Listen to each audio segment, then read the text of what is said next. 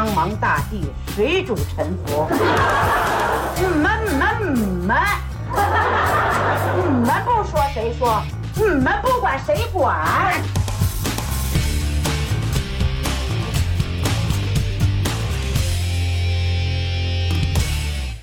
嗯，大家好，欢迎大家收听能力有限电台的新一期节目，我是老崔。那今天还是请来了我们三位朋友啊，分别还得跟大家打一招呼。Hello，我叫雨辰。嗯大家好，我叫民伟。嗯，Hello，奶叔，哎，奶叔又来了。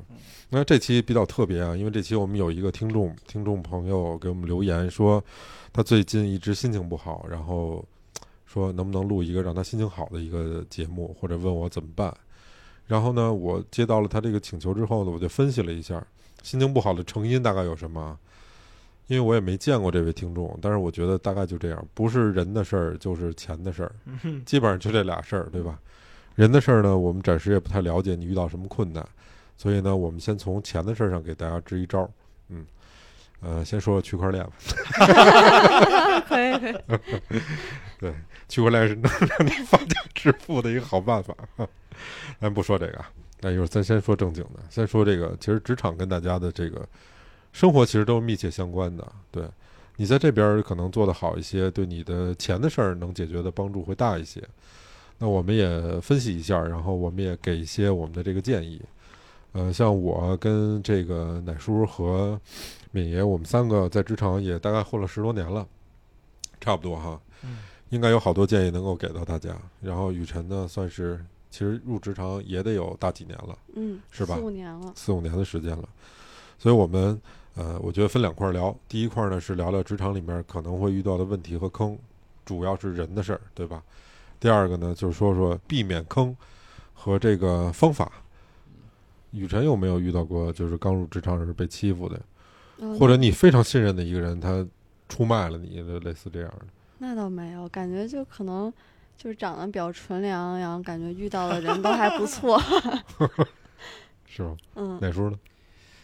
呃我最近遇到一事儿啊，这事儿其实挺有意思的，就是我们新来一个领导，这领导呢，八八年的，挺小的，然后可能跟老板有点关系，但是呢，从我的认知就是他的人设和他的这个为人不适合做一个领导，但是人家已经站在这位置上了，你也拧不过人家。嗯然后出现一个什么事儿呢？就是我们做一个项目，这个项目做完了之后呢，出了一些小问题，因嗯为要给这个政府的领导演示，嗯演示的时候出了一些小问题。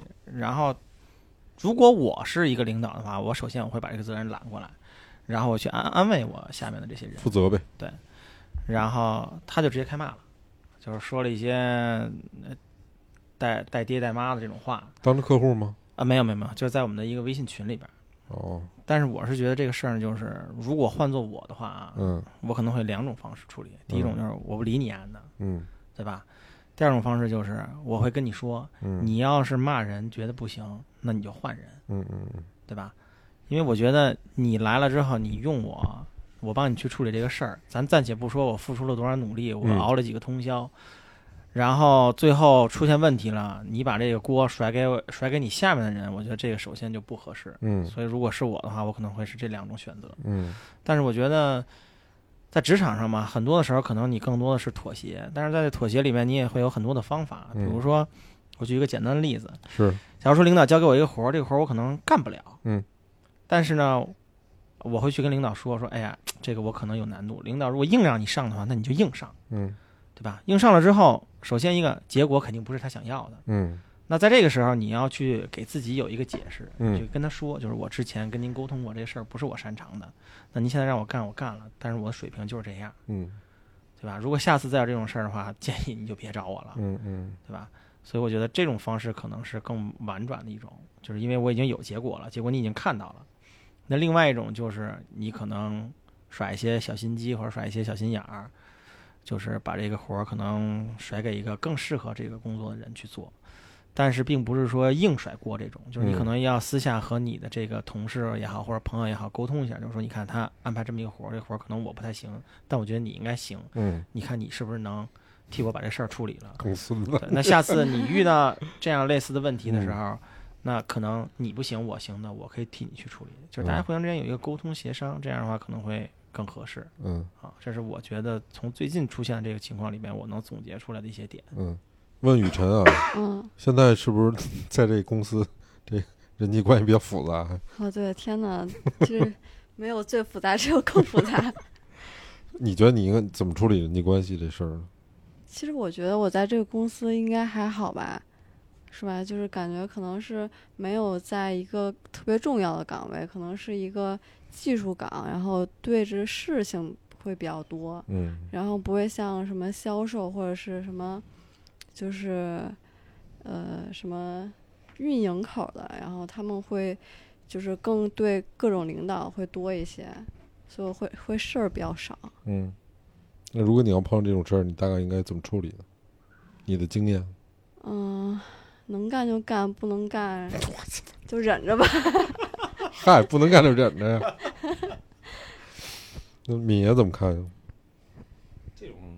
其实现在我觉得很正常。首先就是心态先放好，就你，嗯，像是比如说，这我在比如说招聘的之前招聘的一些人，对吧？嗯嗯然后他们会觉得，哎，这公司怎么会这样？又感觉这个比较氛围比较不太好。不太开放，然后嗯比较压抑，然嗯后还要非得穿着工服，嗯这么这么这么会有一些反人性的感觉，对对嗯对对。但是我觉得这个其实对我来说，反正我觉得是，就是说你要先，你既然入了这公司，你要先去，不要想着改变它嘛，对吧？你先嗯去，先去适应，这是最重要的。嗯嗯先适应好，然后再去看看有没有能改变的机会。其实它存在肯定是有道理的。呃，而且最重要，其实还是先做好自己本职工作，让人没得挑。嗯对吧嗯，对，我同意他这个，就是做好自己的，就是你有能力，然后你不在这家公司干，你给他踹了，你自己也能干好。嗯嗯嗯，然后要实在不行就是嗯那个辞职了出去玩儿。嗯。嗯，嗯，哎，你们怎么刚你们刚入职场时候都没遇到过那操操蛋的人吗？就我这经历最坎坷呀！我 来，那你讲讲呗，让我们乐一乐。说我他妈明你的故事让我们开心一下。我第一份实习的工作在，这我可能跟跟谁都没说过，在在西单滑冰场。现现在我不知道还有没有了。西单有一个七十七街，没了，没了没没了是吗？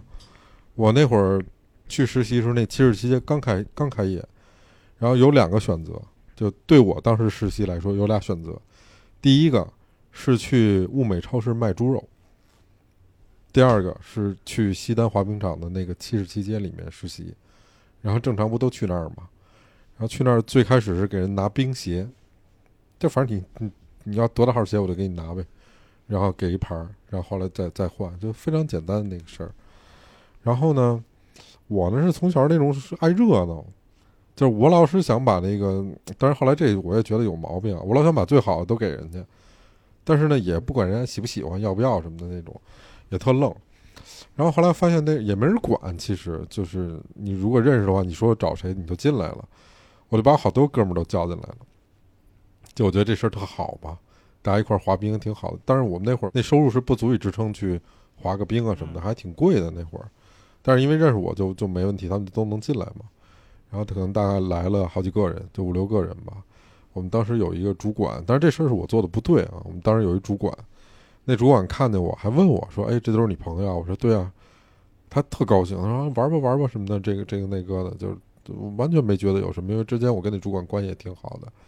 然后转过来第二天，那主管就跟我们那上面那经理说了，就直接给我开除了。我就觉得我说，那当时我就不可思议，你知道吗？畜生人面兽心。就这这事儿肯定是咱们干的不对啊！你不应该就是叫人不花钱进来玩儿。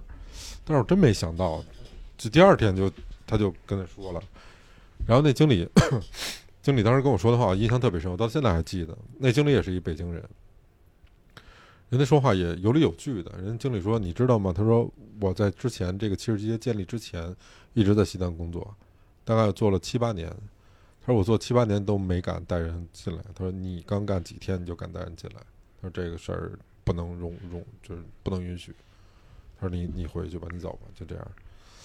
那这事儿我觉得没意外，因为你犯的错误，你自己承认这个责任，嗯接受这结果就完了嘛。嗯但是那哥们儿就笑脸相迎的那事儿是，这是给我第一个打击的事儿。然后这是我碰见第一档的事儿。然后后来我就去麦当劳打工去。麦当劳打工呢，我们那儿麦当劳是分两拨人，一波呢是像我这种学生，就刚毕业不久的年轻人，还有一波是岁数比较大的，四十多岁左右。当时我那个年纪，二十出头会觉得四十多岁的人比较岁数大嘛。嗯现在自个儿也到这岁数了。有一个大姐印象特别深，麦当劳打工的时候，最开始你去做这工作就做那个炸那个麦香鱼，那个是最简单的那个位置，你把这事儿弄好了就完了，他也没有很多的操作。然后呢，那个大姐在做那个事儿，然后我我告诉她，我说你这事儿哪儿做的不对，我给你再操作一遍什么的。然后呢，她又在自己自己做，就是我教她一遍，她做一遍；我教她一遍，她做一遍。因为岁数大的人，他可能手会比较慢啊，诸诸如此类的。然后她这次自己做的时候，我在旁边指导她嘛。指导完了，我刚走，然后我们那个店经理过来了，他可能是那个包的那个纸啊，就是他因为嗯那个汉堡是有包装纸的要求的，怎么包怎么包，先叠哪儿后叠哪儿，他有这种要求规范。那个经理就问了一句，他说：“哎，这纸谁包的呀？没包对。”那个大姐回过头指着我说：“她包的。”我当时说：“我说，怎么还能当着人面说瞎话呢？你知道吗？就我还在这儿呢，就你哪怕我不在这儿，你这么说也没毛病。嗯我自个儿也没听见，我就在你旁边站着呢，这明明是他包的。我就当时我我没有遇到过这种情况，我我我无言以对，你知道吗？我就完全傻眼了。我说怎么还还能还能有这种事儿呢？就 这是我遇到的第二起，就这给我人生里面这我对你知道那么多年小二十年的事儿我都能记得住，你可想而知当时我那惊愕那感觉。我说这人怎么还能是这个样儿呢？这我我这碰见过第二回这种，但是后面这个后面跟大家说办法怎么对付这些人啊。然后第三个事儿呢，就是我其实比较有职场经验了，因为那会儿我自己创业了一段时间，其实做的还可以，然后钱也小有，我估计待个三四年，我不什么活儿不干都够了。然后后来我就觉得人生没没目标没劲嘛，得找一事儿干，体会一下这个所有的行业你没去过的都可以。我就去了一家广告公司，我是那种我有这个本事，就是我没没去这行业，但是我嗯大概看个书，我就能知道这行业大概怎么回事，就能说个五分钟，我不不会露怯那种。我在那儿碰见一个做媒介的人，那是我第一次知道原来职场这个职位里还有叫媒介的，也是睁着眼儿说瞎话。就是我前面一秒刚跟他聊完，比如说这东西是谁的，他说是我的，然后老板问这东西是谁的，他转头说是是他的，就我们俩坐前后桌，哇！后来我就知道怎么跟这样人打交道了，你知道，就必须得直接打，就真的 太可气了，我印象特别深。然后后来呢，就总结出了几个经验。你如果别的不强的话，你得跟别人做的与众不同。比如说你的所谓的这些敲门砖，比如说你的呃经历、背景、学历，如果你都跟别人差不多，或者没有比别人更优秀的话，那你可能在言语上面、谈吐上面，你要说让他印象深刻的话，这个特别重要。就因为从人力的角度来说，他一天见的人太多，然后我们都面试过，我们到现在这岁数都面试过好多人。其实太雷同的人有特别多，你发现他们都是一个模子一抠出来的，但能给你产生深的印象，也没有谁能力有特别突出的。其实，就让你眼前一亮的那个，其其实并不多。就说职场里面有一法则，第一个法则呢是叫，好像叫什么，叫什么计划，就那意思就是你跟他聊三十分钟以上，你的入职的几率能增加百分之五十以上。嗯嗯，所以你尽量要多跟这个人聊天儿。嗯嗯，所以我们这位高兴的听众朋友，如果你听到这个节目的话，如果是这方面困扰的话，你尽量找他感兴趣的话题。所以有经验的 HR 他都不会先让你自我介绍，就因为你自我介绍的时候，往往会引导他引导错了。就是你自我介绍你说的这些大而全，可能有一些一个点是他感兴趣的，他就基于这个点问你，他就对你产生了好感。过了三十分钟，他逐渐对你了解了，这对你来说是有好处，但对公司来说是损失啊。嗯但是对个人而言的面试，你应该先做到的就是能尽量跟这个被面试者或者面试你的这个人能够更多的接触和聊天儿。你不用业务层面谈很多，你要知道他感兴趣的是什么很重要。我觉得先入职一家公司啊，首先就是我也面试过很多人，我也去面试过很多公司。那我觉得面试里边有一个很重要的点，就是你要自己做功课。嗯比如说，我现在是一个应聘者，那我去这家公司，我首先要了解这家公司的一些方方面面的东西。另外一个就是他们的产品是什么样子，他们有什么特点，是那他的同行业的竞争对手大概是什么样子的。是，然后以及你可以在百度上搜到很多，比如说这个公司一些重要的人，他对于公司近期的一些战略规划这种定义。嗯嗯那你拿到这些东西之后，你深刻的去了解一下，嗯你就能大概知道这个公司是一个什么状态。嗯然后你去聊的时候，你要站在更宏观的层面去聊，嗯不要去说，哎，我是做什么什么的，然后我擅长做什么什么。嗯你可以去跟他聊战略层面，聊最近的这个行业的发展，甚至是聊你的这个公司同行业的竞争对手，嗯他们在哪儿做的比你比你更优秀。嗯那你去说一些这样的东西，首先他会对于你有一个初步的认知，就是哎，你比较清楚我们嗯是干什么的，我们想要什么样的人。是第二个就是你能够聊到宏观层面的东西，他会认为你不是一个站在底层的这么一个人，嗯你是有向上的这种心态的，所以你会关注更多更广的这种东西。然后在这个基础上，他可能会问你一些，哎，那你刚才聊了这么多，他会挑一些他关注的点去询问你。嗯这个时候你再去发挥你更擅长的东西，嗯然后以及刚才你提到的，就是说面试我这个人，他可能对某一些点比较感兴趣，嗯。我会顺着他去说一些东西。嗯。然后在这个这在这些内容都说完了之后，我可能会抨击他一下，就是嗯。告诉你你在现在这个状态下，你们的这个公司或者说我应聘的这职位还存在哪些问题嗯嗯。啊，让他看到啊，原来你是一个局外者，然后你已经关注我们，发现一些问题了，那你进来一定是会帮助我去解决这些问题的。嗯嗯。那这个是面试上面一个很重要的点，嗯。因为现在很多的那种年轻人去面试的时候，就是一份简历我就来了，嗯然后我问你了解我们公司不知道嗯，啊什么，都不知道。对，那你想干什么？你安排我干什么我就干什么。嗯嗯对吧？那你自己都没有一个想法，都没有一个认真的态度，那我找你来干什么呢？嗯对吧？然后其次就是说，当我进入到这个公司之后，那么首先一个，我要先去拿一些相关的这种资料、这种这种文档，嗯熟悉公司内部的运转是什么样子的，嗯公司内部的人员架构是什么样嗯，子的，是然后和这些周围的同事也好、领导也好，建立一个初步的这种人设的关系，嗯啊，让大家相对比较气氛比较缓和，然后不会出现那种很尴尬的。是，另外一个就是，你也可以在这里面看清楚某一些人比较操蛋，嗯对吧？那这些人你可能就要心里有一些小手段或者小方法去防他一下。那可能那些和你比较聊得来，你可能可以和他深接触一点，嗯，但是切记一点就是不要交心，为什么呀？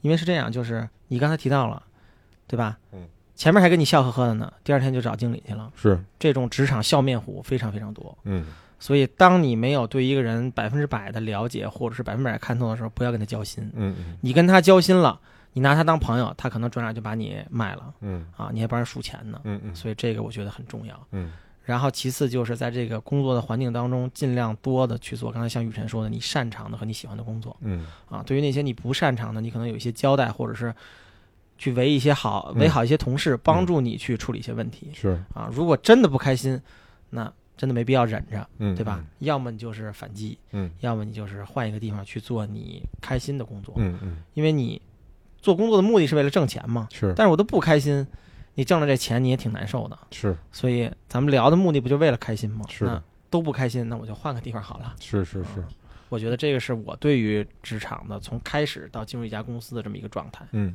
品言你怎么看？什么样的面试者让你会比较感兴趣？嗯，这个我觉得我挺同意一言的意见，就是首先肯定你对面试这个态度还是要端正，就是说你要先做好充分的这些准备，不是一过来我一说，哎，你知道这个公司干嘛的？不知道啊，那你来干嘛呢？对吧？有这个基本上是一个基本功吧。嗯，然后呃哎，你会看重这面试人的着装吗？呃，其实我还是比较重视的，因为嗯其实那跟我一样，我也挺重视。嗯我觉得如果看重不同的岗啊，比如嗯说技术岗那种的，我其实觉得呃没有大所谓。嗯但是如果你是一个搞这个视觉方面的、设计方面的，其实嗯我是觉得，如果你自己首先就是什么打扮啊、嗯着装上就就就稀邋邋遢那种的，我基本觉得对你的作品没有太大信心，嗯，真的。这个哎我觉得是你是属于面试那种时间特别长的人吧？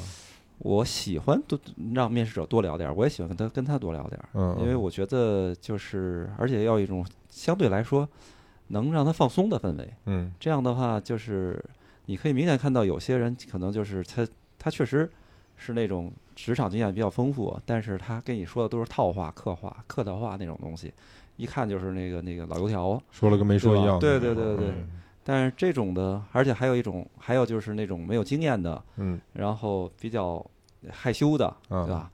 这种呢，我觉得都会影响其实他真实的。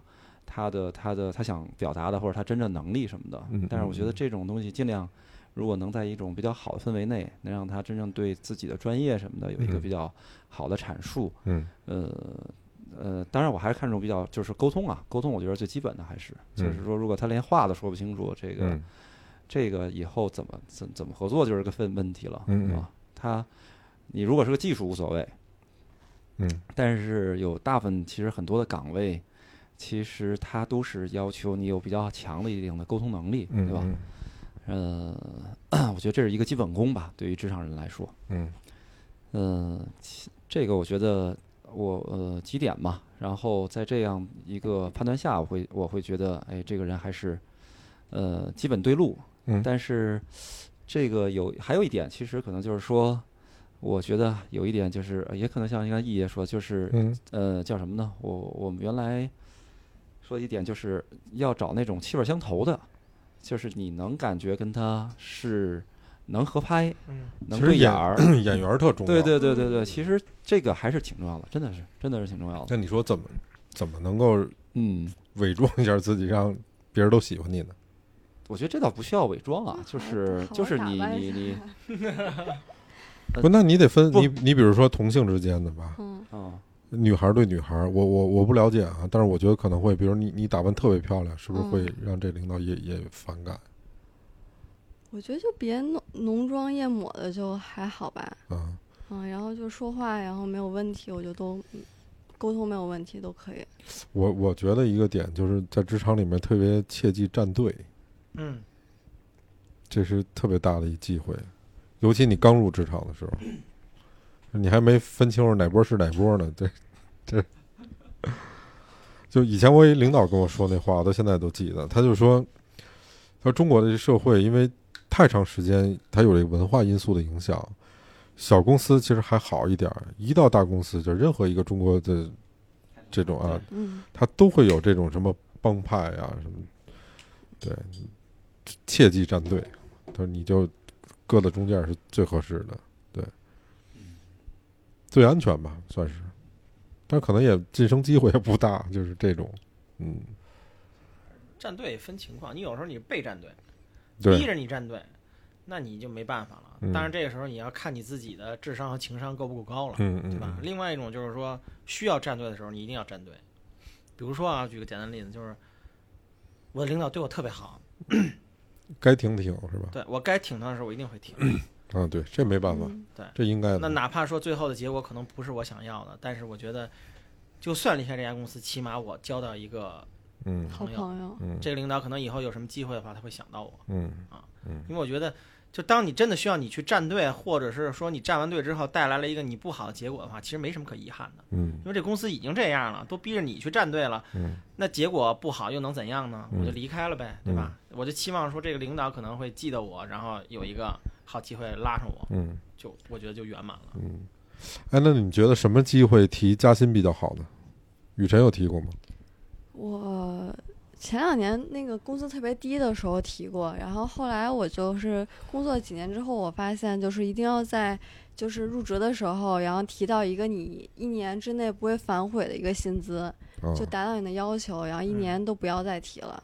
哦，嗯，没戏了，就是对，没有戏了，根本很很少会有公司会给你主动加薪。对嗯嗯，嗯。敏爷是怎么看？加薪是个双刃剑，其实嗯，对吧？因为你有碰到过下属跟你加要提加薪吗？有嗯有，就是说，就是你如果做好加薪去提的准备，不管你是跟你的直属上级还是跟 HR 去谈，其实你要面对那种结果嘛，一个就是同意，对吧？就是皆大欢喜一种啊，另一种就是人家会反驳你，然后嗯对，但是这种往往就会有一种不太好的结果了，其实，对吧？嗯，那就是什么样子？比如说，作为你来说，嗯你是一个，呃，你是一领导，那什么样的是你不能拒绝的加薪的要求或者条件？嗯，我觉得是这样，就是还是说下面这个跟我提的人，首先他肯定本职工作是能够达到比较好的程度的，嗯对吧？这是最基本的一条，嗯，这是最基本一条。业务能力是吧？对，业务能力，嗯然后而且呃，首先呢，他进来的时候，他的能力什么的，跟他的薪水肯定大家谈的是一个比较匹配的一个结果，嗯嗯对吧？然后到他能够谈加薪的时候，他一定是有超出他当时的一定的期望了，对于他的期望。所以这个地方一定要让人看到你的价值，你加嗯薪、加薪的基价值在哪个地方，嗯嗯，对吧？？你一定要能够，我觉得这个加薪的人一定要能说得很清楚。就是你是不是可不可被替代这种？呃，对，不可替代，我觉得是一点。然后就是你你你的这个加薪的 地方在哪儿，对对吧？到底是哪个地方？是呃然后呢，还有就是说，我不可能接受一年之内一个人跟我提两次，嗯我觉得这个这个 肯定是不对的，明白对？吧？你不管你哪个技能增加的话，也需要时间积累，嗯，而且有时候它不是一个光看一个点，嗯而且还看一个面，嗯就是因为你可能如果说是从一个就是初级的人员到一个中级的人员，那你那个时候不是说光技能的准备，而且而且还是包括你呃你的人际关系啊，就是人设这些方面的很多东西了。哎，你作为一个领导，你觉得你自己算是一个感性的，还是一个理性的人？呃，哎呀，这我还真没想过，你自己可感性能相对会理性一些吧。我性格也理性性一些，对我嗯不算是特别感性那种。嗯，那你你碰见过的领导最难缠的是什么样的？感性的还是理性的？最难缠的呀，对，你这搞不定的。嗯，其实我觉得理性的不好搞定。嗯理性的不太好搞定，就是反而是就是那些感性的，就是会他会做决定也快，然后呢，但是也很痛快，对吧？不行，对对对对对对，行就行，不行休想不行但是一想 想，就是，但是你有时候跟他确实你做的业绩不错，但是一跟他说，哎，很快就能得到你想要一个结果，但是嗯嗯理性的那种的可能就会想的会比较多一些。嗯嗯，你有提过加薪吗？我原来我记着我是提过，我在什么时候，但是我具体的事情我忘了，我应该是提过嗯忐忑吗？忐忑，这个确实啊，对对对，我是刚毕业那会儿，然后换了一个工作，嗯。然后那个那个一开始很低，因为我从毕业的时候我是拿一千多，后来在那个公司待了一年多到到两千，但是我不喜欢那个工作，就是编程，然后我就说换一个，换一个特别喜欢就是做这个编辑嘛，然后做喜欢特异硬件那个，但是去那儿其实八百，哦。然后但是我就特喜欢，嗯然后但是确实生活不了啊。过了一阵儿，我做出点成绩，然后就去提加薪嘛，然后那个那个主编也同意了，就属于这样。成功了呗？对对，E 爷肯定也提过吧？提过。我我对于加薪这个事儿分的比较细啊，嗯就是两种，一种是我是去提加薪的，还有一种是人家找我来提加薪的。嗯那我去提加薪的时候，其实遵循几个点就好了。嗯首先，一个你入职的时候，公司会告诉你每年有几次加薪机会，大概在什么时间。嗯那你在那个时间点去提，这个是没有任何问题的。嗯其次就是说，现在很多公司都有 KPI 考核嘛，对对吧？你拿着你的考核结果去说事儿嘛，对吧？我的领导不是给我 A 就是给我 B，然后我去提加薪，我有什么可忐忑的，对吧？嗯你给我涨就涨，不涨就拉倒，嗯嗯对吧？不涨无非两种情况，一种是我忍着嗯，我觉得我可能哎没有达到你的要求；另外一种跳槽呗，是跳槽我就能达到我的要求了，对吧？但是，嗯、如果你在不合适的点去提，那肯定是通过的概率很低的啊。那如果我是那个别人找我来提加薪的时候，那我首先也会拿 KPI 这种东西去衡量。嗯另外一个就是刚才你提到感性和理性，我属于比较感性的那种 啊，就是可能平常咱们私交关系不错，然后你也没有出过什么大问题，嗯那你可能在我这儿通过的几率就会比较大。嗯嗯另外一个就是加薪这种事儿，其实公司都有硬性的规定，百分之二十到百分之三十，嗯完全看你工资的基数嘛。你基数越大，那你加薪的幅度就越大，对吧？你一月两千块钱，我给你百分之五十，你能加多少，嗯对吧？所以其实这个事儿就是像刚才雨辰说的是，我在入职的时候，我就其实已经谈到一个我一年之内不会要求加薪的这个额度了。那当我干够一年的时候，我我到达这个合适的时间点的时候，我一定会去提嗯嗯啊。然后我也是比较认同刚才敏爷说那种，就是你给我来个痛快的，啊，对吧？行就行，不行就不行。你别跟我说啊，我会帮你去弄这个事儿，然后到最后加薪的时候没我啥事儿。嗯嗯我觉得你这人就有点操蛋了，不嗯厚道，嗯对吧？然后，但是我是觉得，嗯，怎么说呢？就是可能是行业的关系吧。嗯我是觉得在互联网这个行业里边，其实你去提加薪，如果你认为你的价值已经大于你现在的薪水了，那么你可以去提一下。而且这个提，我觉得没有必要忐忑，嗯我就理直气壮地提。嗯，对，就是你给我涨，我就在你这儿干；你不给我涨，我就换地儿啊，嗯对吧？互联网这个行业就是你想涨工资就跳槽嘛。嗯大家现在基本上对这事儿都是比较认可的啊，因为涨薪的幅度其实太小了。那你面试的时候，你不考虑这个员工的忠诚度这事儿吗？忠诚度这个东西是这样啊，其实加薪这个事儿本身也是能体现忠诚度的。就是像我刚才说的啊，如果我是一个加薪者，我去提加薪的时候，无非就两种结果：一种是嗯我认为我现在能力超出了我的薪水了，嗯我觉得你应该给我加薪，啊，我给你加了，OK，他一定是忠诚的留在这儿。嗯，另外一种就是我其实可能已经有下家了，嗯但我觉得现在这儿可能我关系比较熟，然后比较舒服，我不需要到了新公司之后又玩命干，那我去提一下，你要给我涨了呢，我就在你这儿接着干着；嗯你要不给我涨，我就走。嗯你其实，在他提加薪的时候，你能通过他跟你沟通的状态和眼神，以及他要求提出的加薪的额度，你就能大概判断出来这个人是不是已经有小想法了。啊，如果我觉得我能看出来你已经有小想法了，我可能压根儿不会给你涨，嗯因为我给你涨了，你没有价值。嗯你下次可能过一段时间你还会找我嗯啊，因为你觉得你自己膨胀了，你不值这个这个价了，那我留下你没有任何的意义，嗯所以那对不起，我不给你涨嗯，啊，所以我觉得是这个样子。你们都挺好，我我就没从来没提过。我一共提过三次，在乐视的时候提过一次，然后是因为当时乐视换了那个联席 CTO，啊然后不给涨，啊不给涨，他给的理由是你们部门的平均工资已经比公司其他部门的就同部门的要高了，嗯所以不给涨。嗯但是我在乐视干了那个时候干了两年，我才去提的加薪，没给涨，然后我走了。嗯然后，呃，现在这家公司是今年一年多，到二零二零年的一月份，我干满两年，然后今年的上半年给我涨了薪了，啊，所以我觉得还 OK。然后另外一个就是动提的吗？我主动提的，另外一个就是我跟我的领导私交关系比较好，然后我也知道大概就是我去跟他提，他应该不会卡我，嗯无非就是说他会帮我提上去，但是在他的领导那儿是不是会卡我，我不确定了。但是他帮我提了这个事儿，我只要他帮我提，我就觉得这事儿我是认可的。即便不给我涨，我可能也会因为这个人我留在这儿，因为我觉得这个人是靠谱的。嗯我跟着你干，我可能稍微少挣一点儿，我也能接受。哎，所以你有碰碰见过主动给你加薪的事儿吗？没有嗯，因为我觉得对很少少很少有这样给你加薪，除非你真的做出很卓越的成效。你哎，比如说，我我碰见过一回，你比如说你是销售岗，嗯对吧？市场、商务、售前这种可能会因为你的业绩，嗯比如说我今年一年谈了几个客户，给公司带来几千万的收入，他可能会哎觉得你挺牛逼的，我给你升一个新的 title，然后给你加一部分薪水。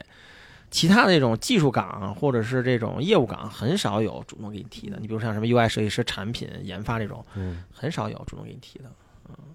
我碰见过一回，嗯，我还大耳逼似的还拒绝你，哇，你太牛逼了！他要给我涨五千块钱，我说干嘛使啊？他好像也有一愣，你知道吗？还有这么说的？我更他妈傻，其实哎呦，咱不知道他那么有钱，你知道吧？我说你把钱用在刀刃上，我不缺。他说这是规定，行吧？我只能说你是那个大傻逼。对我就没那 没见过这样。没那脑子。哎呀，你挺牛逼的。然后我离职的时候也是，离职说要给我补偿，我也没要。然后 老卢说：“这他妈是规定。”我说：“行吧。人家怕你秋后算账，找人劳动仲裁去。对，”可能我就俩原因吧。啊，不不不是不是不是，在北京谁敢说自个儿有钱呀、第一个原因是因为我开始入职，就是一月一号去，他们赶上那拉练，嗯，后来去时发工资，他发了我全额的，他把那我没去那俩礼拜给我了，说我不要这个，他说你拿着吧，我说不要，你拿着吧，我心里特过意不去，嗯，后来就第二次他给我涨薪那会儿啊，因为我也不知道这公司有多少钱啊，我我就说我我说我不需要这个，我说你就用在刀刃上吧，就这么跟他说了一个。后来他说我那次绩效两次是 A，然后他说你正常的他就是应该有的，嗯，他说留着吧。然后那离职的那也是，离职老老卢问你你你你还想干吗？我说不想干了。他说我说那我走了。他说行，他说那你就签一表吧，你签完表。后来他把那个那个离职的那个，其实我的薪资赔偿的很多的。嗯，后来我说我说我这主动离职不需要。老卢说你你你拿着吧。他说后来还说了说你丫这样的也他妈少见，这儿不好使。反正挺逗的。升职加薪这一块儿，然后咱们聊最后一问题啊，你你你们觉得职场里面最重要的问题是什么呀？我我开一头，我觉得第一个是，你得勇于承担责任。嗯就这个事儿，领导可能也许他心里都没谱，这事儿应该怎么干，但是你敢站出来干，这很重要，我认为很重要。你可以干不好，干不好没毛病，你只要努力干了就没问题。嗯，你勇于承担责任，呃，这个特别重要。从做人层面来说，你就别树敌吧，是吧？对，嗯，应该这么说吧，就与人为善，然后善良点儿，其实挺好的。因为大家没可能没来这公司或者没来企业之前，谁也不认识谁，你没必要，就是大家其实都为为口饭吃，是，嗯，所以我觉得有时候多宽容、多善良就更重要一些，或者多站在别人的角度去想问题，有的时候能把一二三四五的这些利益相关人拉到一条线儿上，这个是比较良好的一个处理和解决问题的方法。嗯，这是我觉得可能在职场里面，从人际关系到业务能力上面最重要的，就是第一个你要勇于承担责任，第二个呢就是多站在对方的角度，善良点儿，这个去考虑问题吧。嗯，叶怎么觉得？嗯，四个字儿：方式方法。嗯方式方法意思其实里面包含了这么几个点啊，就是第一个就像你刚才说的，勇于承担责任。但我的理解和你稍微有一点点不一样。嗯你的意思是说我可能要站出来去主动的去要求一些什么，但我觉得就是说，其实大家工作的时候，没有人愿意说我多干点什么，然后多担点什么责任。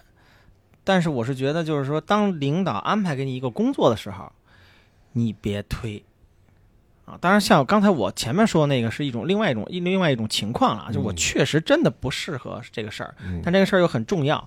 那我确实能找到更适合这个工作的人，那我可能这个时候会建议一下。嗯但是如果领导说这事儿就得你来，嗯那我觉得那 OK，我硬着头皮我也得上。嗯原因是什么？第一，他找到你，应该是信任你，对吧？另外一个，第二种可能就是他确实没办法了，嗯找到你。嗯那这个时候其实就是体现你和你的领导之间怎么建立一个友好的关系的这种状态了，嗯对吧？你找到我了，让我让我上，那我就上呗，对吧？虽然可能说像你说的是我的结果不尽如人意，但起码在你需要我的时候，我站出来了，嗯，帮助你去解决这个问题。是是那领导首先会对于你的这个人有一个肯定，就是你看他是一个负责任的人，嗯虽然结果不是很好，但这个事儿他干了。嗯然后第二点，我觉得就是很多的时候我们会面对很多的问题，比如说啊，领导交给我们一个事儿，这个事儿嗯可能跨部门了，是涉及到很多的人。对。然后领导可能有时候会拉一个群，大家在群里说这个事儿啊，是但是有的时候其实很多的话不适合在群里去说。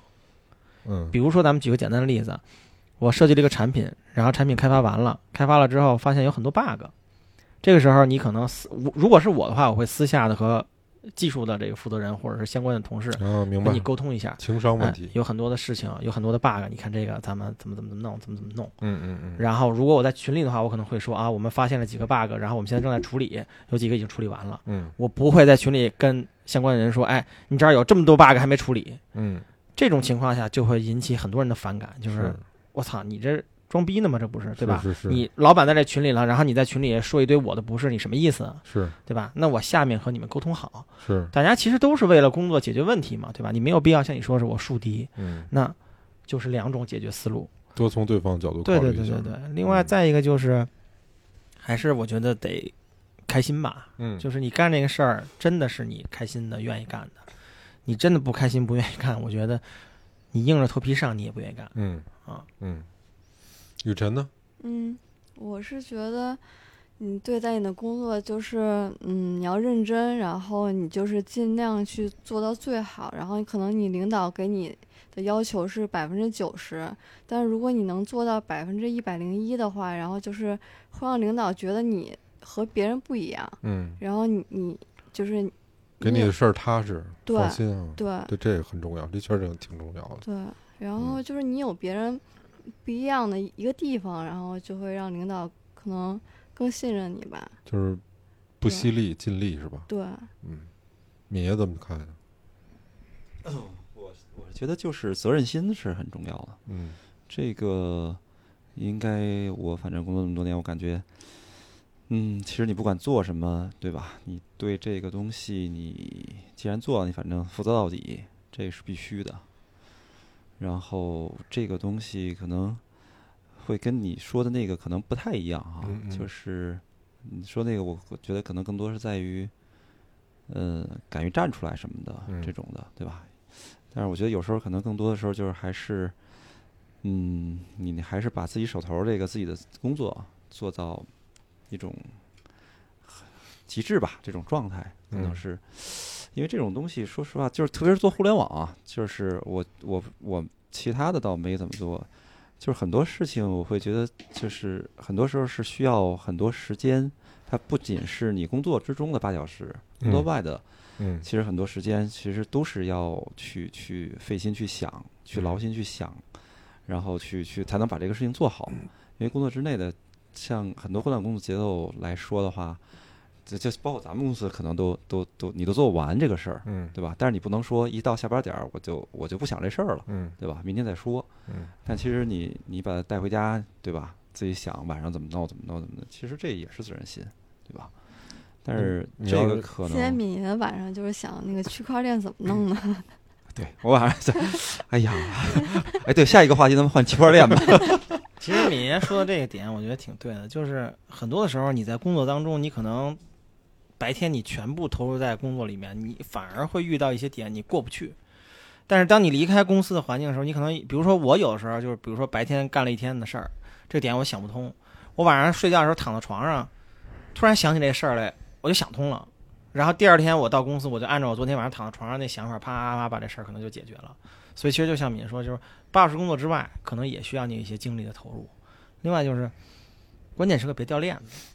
哎，对，这我很重要举我举个。简单例子，就是我的领导是那种特别 open 的人。嗯嗯你比如说我，我们公司是早上弹性到九点半上班，嗯我经常有时候十点我才到，然后晚上就是你比如说我九点九点半到，我应该六点半下班，我可能六点我就走了，然后让同事帮我打卡。嗯我领导从来没说过我，嗯或者比如说我有什么事儿，今天给他发个微信，我家里有点事儿，我我晚点到，我不去了，我请两天假，我领导也从来没卡过我，嗯嗯永远是一个 OK 的手势。嗯嗯但是当我领导有事儿让我干的时候，我就不睡觉，我得把这事儿给你干了。嗯，我觉得这个是一个相互之间的信任，对对对，就是我对于你很宽松，不代表着我欠你的，我应该这么对你，是是他觉得你平时还 OK，对对吧？然后我可能在某些方面适当的让你舒服一点，然后你在遇到事情的时候你会不掉链子。嗯那真的遇到事儿的时候，你就不能掉链子。嗯还有一点就是，我觉得就是有的时候啊，就是可能我们的责任心太重了，嗯。会牵扯出来一些本不该由你完成的工作。嗯。你比如说举个简单例子，我们现在这个公司以前是有项目经理和业务嗯。出去和客户去谈，嗯。然后现在慢慢变成产品经理要出去去谈，嗯。谈得好还 OK，谈得不好这锅可能就你背。嗯我觉得就是工作也不能一味的我完全的投入进去，我完全的责任心，我完全的负责任，该推的时候你也要推。嗯就比如说这个事儿明显就不应该我负责的，那我嗯为什么要去干这个事儿呢？我就可以直接跟领导说这个事儿不应该我干，应该是谁谁谁谁谁。就即便说这个事儿我也要参与，那我也得拉着他一块儿，嗯因为我觉得这个里面不是说我想逃避这个责任，而是明明有一个比我更清楚、更明白这个事儿的人能把这个事儿快速的解决，为什么我要去趟这个趟这个雷呢？嗯就所以我觉得有时候就是该推的时候你还是要推嗯啊，也不能说傻了吧唧的完全投入进去，因为职场里边什么样人都有，笑面虎也有，捏软柿子也有，对吧？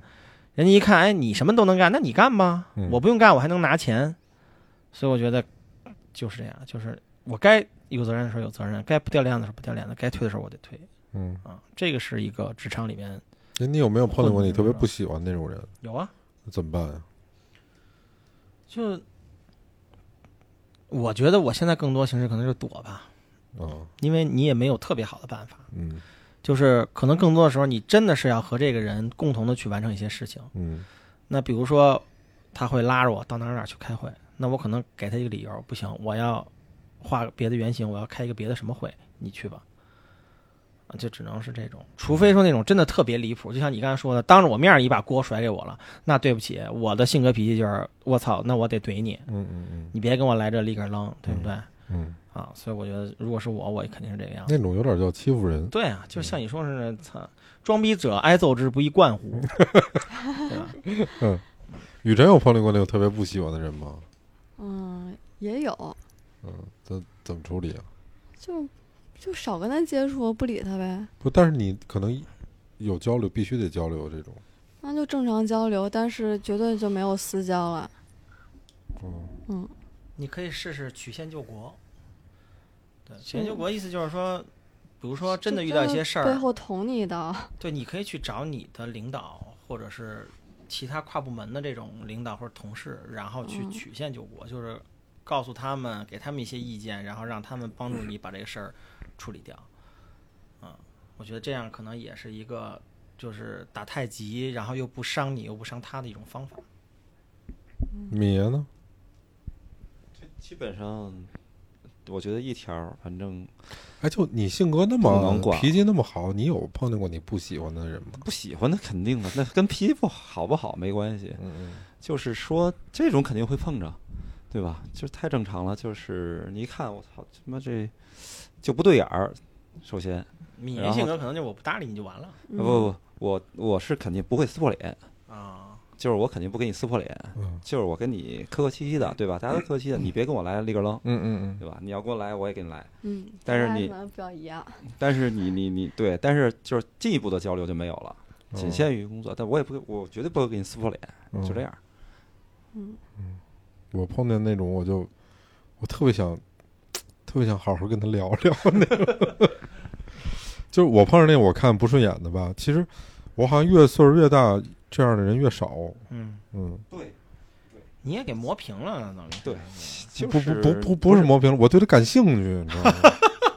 聊一聊，就是你见这种人见多了，你就觉得操，反正什么人都是人，什么点儿人大什么鸟都有。对对对，这么着吧哎，你说这个特经典，我就是压这鸟怎么长成的，我充满了兴趣。你是不是抽屉里都放着肥皂呢？我说，感兴趣的就给人一块肥皂。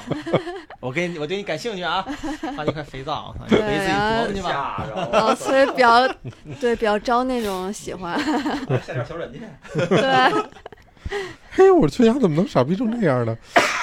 什么原因呢？就是我就特特别感兴趣，存在即合理呗。是有这这句话呀。跟你说这个是真的，嗯，就是他在这公司待着，一定有他的存在其实就像那个纪晓岚和和珅这个状态，嗯。就是你一个公司里面永远不可能是全是干事儿的人，嗯。一定有那种偷奸耍滑、不干事儿、耍嘴皮子，然后最后功劳人家还连走的，嗯，这公司才能他妈的很和谐。嘿那天我我从昌平骑骑车回来，然后在路上不是就听那书嘛，那书叫《为什么小人比你混得好》，我他妈也是闲的，你知道吗？听那说的还挺有道理，我听人家分析啊，就说这这个所谓的这个小人的作用啊，好多其实是挡箭牌或者替罪羊。对，就这领导身边必须得养这么一个，在关键时刻给他踢出去，扛雷。后来我觉得这他妈也挺有哲学的，一想还真是这么一道理嗯啊。他们的作用是在这儿，嗯，就是因为他性格有弱点，或者说他有短儿攥在这个领导手里面，就很清楚。那你有时候你该扛雷的时候，因为你被攥着短儿了嘛，那你就去吧。在中国这职场里面，它存在的道理是这样的。成，那差不多，咱们就把这期结束吧。嗯，这听众朋友，我们四个人反正就总结了一下我们知道的这个职场的经验啊，也不知道是不是您呃有这方面的困扰。如果要是有的话，希望我们的这个经验对您有一定的借鉴的作用。然后下次呢，我们聊聊生活。嗯，这次咱们就这么着，咱们就跟大家说个再见呗，拜拜。拜拜。拜拜拜拜，嗯，下回聊区块链。for lover, not a friend. Somebody who can be there when I need someone to talk to. I'm looking for someone won't pretend. Somebody not afraid to say the way they feel about you. And I'm looking for someone who understands how I feel. Someone who can keep it real and who knows the way. The way I like to have it my way. And I'm looking for someone who takes me there, wants to share, shows he cares. Thinking you're the one